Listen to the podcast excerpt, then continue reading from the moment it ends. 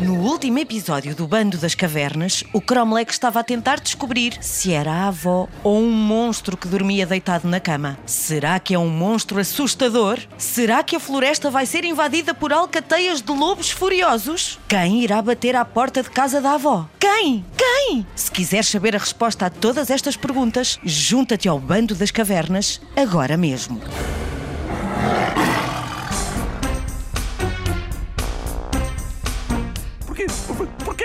Umas orelhas tão grandes? Ah, porquê é que tens um nariz assim tão grande? A pessoa ou animal que ali estava deitado virou a cabeça e olhou para ele. E, e porquê, porquê, porquê, porquê é que tens um olhar tão zangado? Finalmente obteve resposta. Afinal, era a avó que ali descansava um pouco. Então porquê é que eu estou zangada? Olha, porque tu só dizes disparates, então achas que as minhas orelhas são grandes, é? É? Ah, não, avó, é que esta situação estava a lembrar-me aquela história do capuchinho. Mas tu achas que eu tenho um nariz grande? É? Não, avó, nunca, nunca. Aflito, e para evitar a fúria da avó, o Cromlech pegou no cesto e, levantando-se no ar, disse: Avó, calma. Vim cá trazer-te este cesto com as compras que pediste. Assim que viu o cestinho, a avó esqueceu tudo o resto e mudou radicalmente de atitude. Oh, este meu netinho é tão querido! E nesse preciso momento, alguém bateu à porta. Quem seria? A avó abriu e. Eram o Tocha, a Rubi, o Menir, o Sabre e o Tzik. Para espanto do Cromlech, a sua avó não estava nada surpreendida. Entrem, entrem, já estava à vossa espera. Fui eu quem os convidou, Cromlech. A eles e a outros. Hoje é um dia especial. Só não te disse nada porque sabia que vinhas cá entregar as compras. Ainda o Cromlech tentava perceber o que se estava ali a passar quando voltaram a bater à porta. Desta vez, eram os guerreiros da tribo dos Homens-Lobo, com o seu chefe e o Ibérico. Entrem, entrem, sejam bem-vindos. O Cromlech é que estranhava tudo aquilo. Mas afinal, o que é que se passa aqui? Mas quando a avó ia começar a explicar, começou a ouvir-se um assustador som de alguém ou algo a raspar na porta.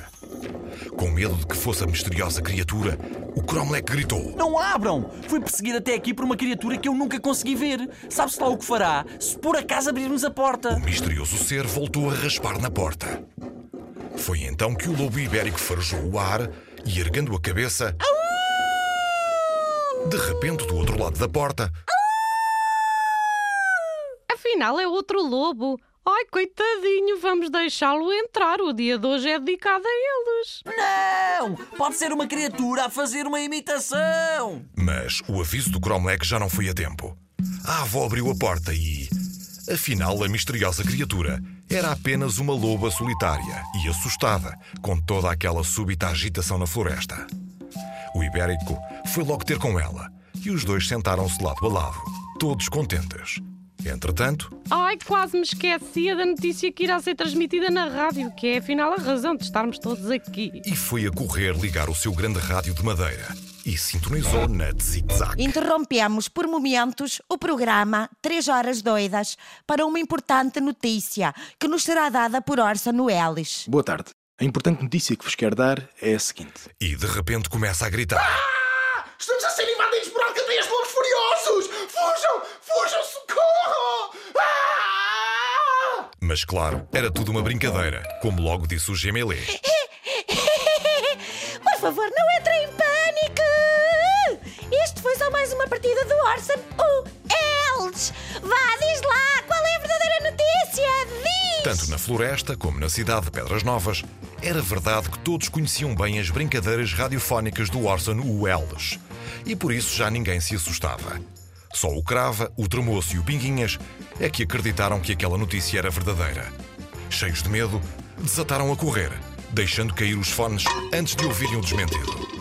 Corram, corram! Ele está a falar a verdade. Nós até vimos um desses lobos na floresta. Ai, pois foi!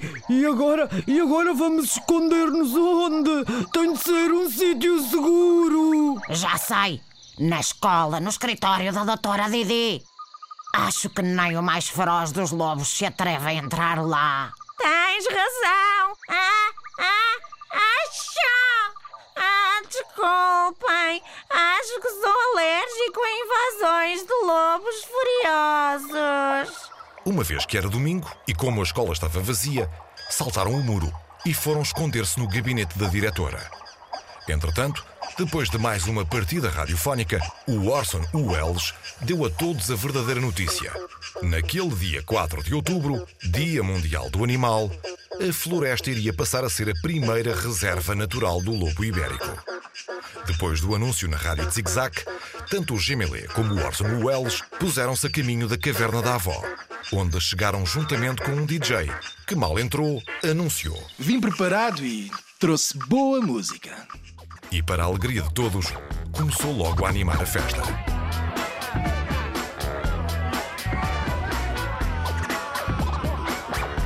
Foi também nessa altura que o programa Três Horas Doidas chegou ao fim com um último desafio naquele domingo: o Desafio Lobo. Nem é preciso dizer que o Bando das Cavernas e todos os que com eles festejavam começaram logo a imitar o uivo do lobo. No dia seguinte, no gabinete da doutora Didi, onde os membros do bando dos que têm a mania que são bons se tinham escondido no dia anterior e, entretanto, adormecido, o Crava foi o primeiro a acordar. Acordem, acordem! Já deve ser segunda-feira de manhã. Já estou a ouvir pessoas na escola. Chiu! Estou a ouvir passos. Será. Será um lobo feroz? Foi então que a porta do gabinete se abriu e era a doutora Didi. Assim que a viram, o Crava, o Tremoço e o Pinguinhas saíram logo debaixo da secretária e saltaram para a frente dela, gritando em coro. Os lobos! Os lobos! Eles vêm aí! Os lobos! Apanhada de surpresa, a doutora Didi apanhou um susto tão grande que ficou com os cabelos em pé. Depois, convencida de que aquilo era mais uma brincadeira dos três malandros que só pensavam em pregar partidas em vez de estudarem, gritou furiosa. Aqui? Vocês aqui a gritar que são lobos? Vou ter de corrigir esse vosso comportamento e já! Senão, com as notas que têm, qualquer dia vocês transformam-se em burrinhos! E assim foi.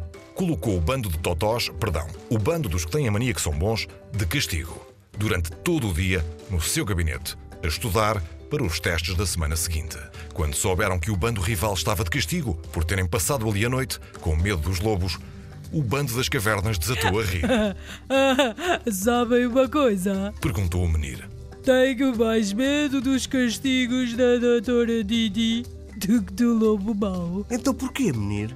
Porque lobos maus não existem, mas a doutora Didi é real. E assim, no meio das gargalhadas, chegamos ao fim desta aventura. Muitas mais esperam por ti. Por isso, junta-te ao bando.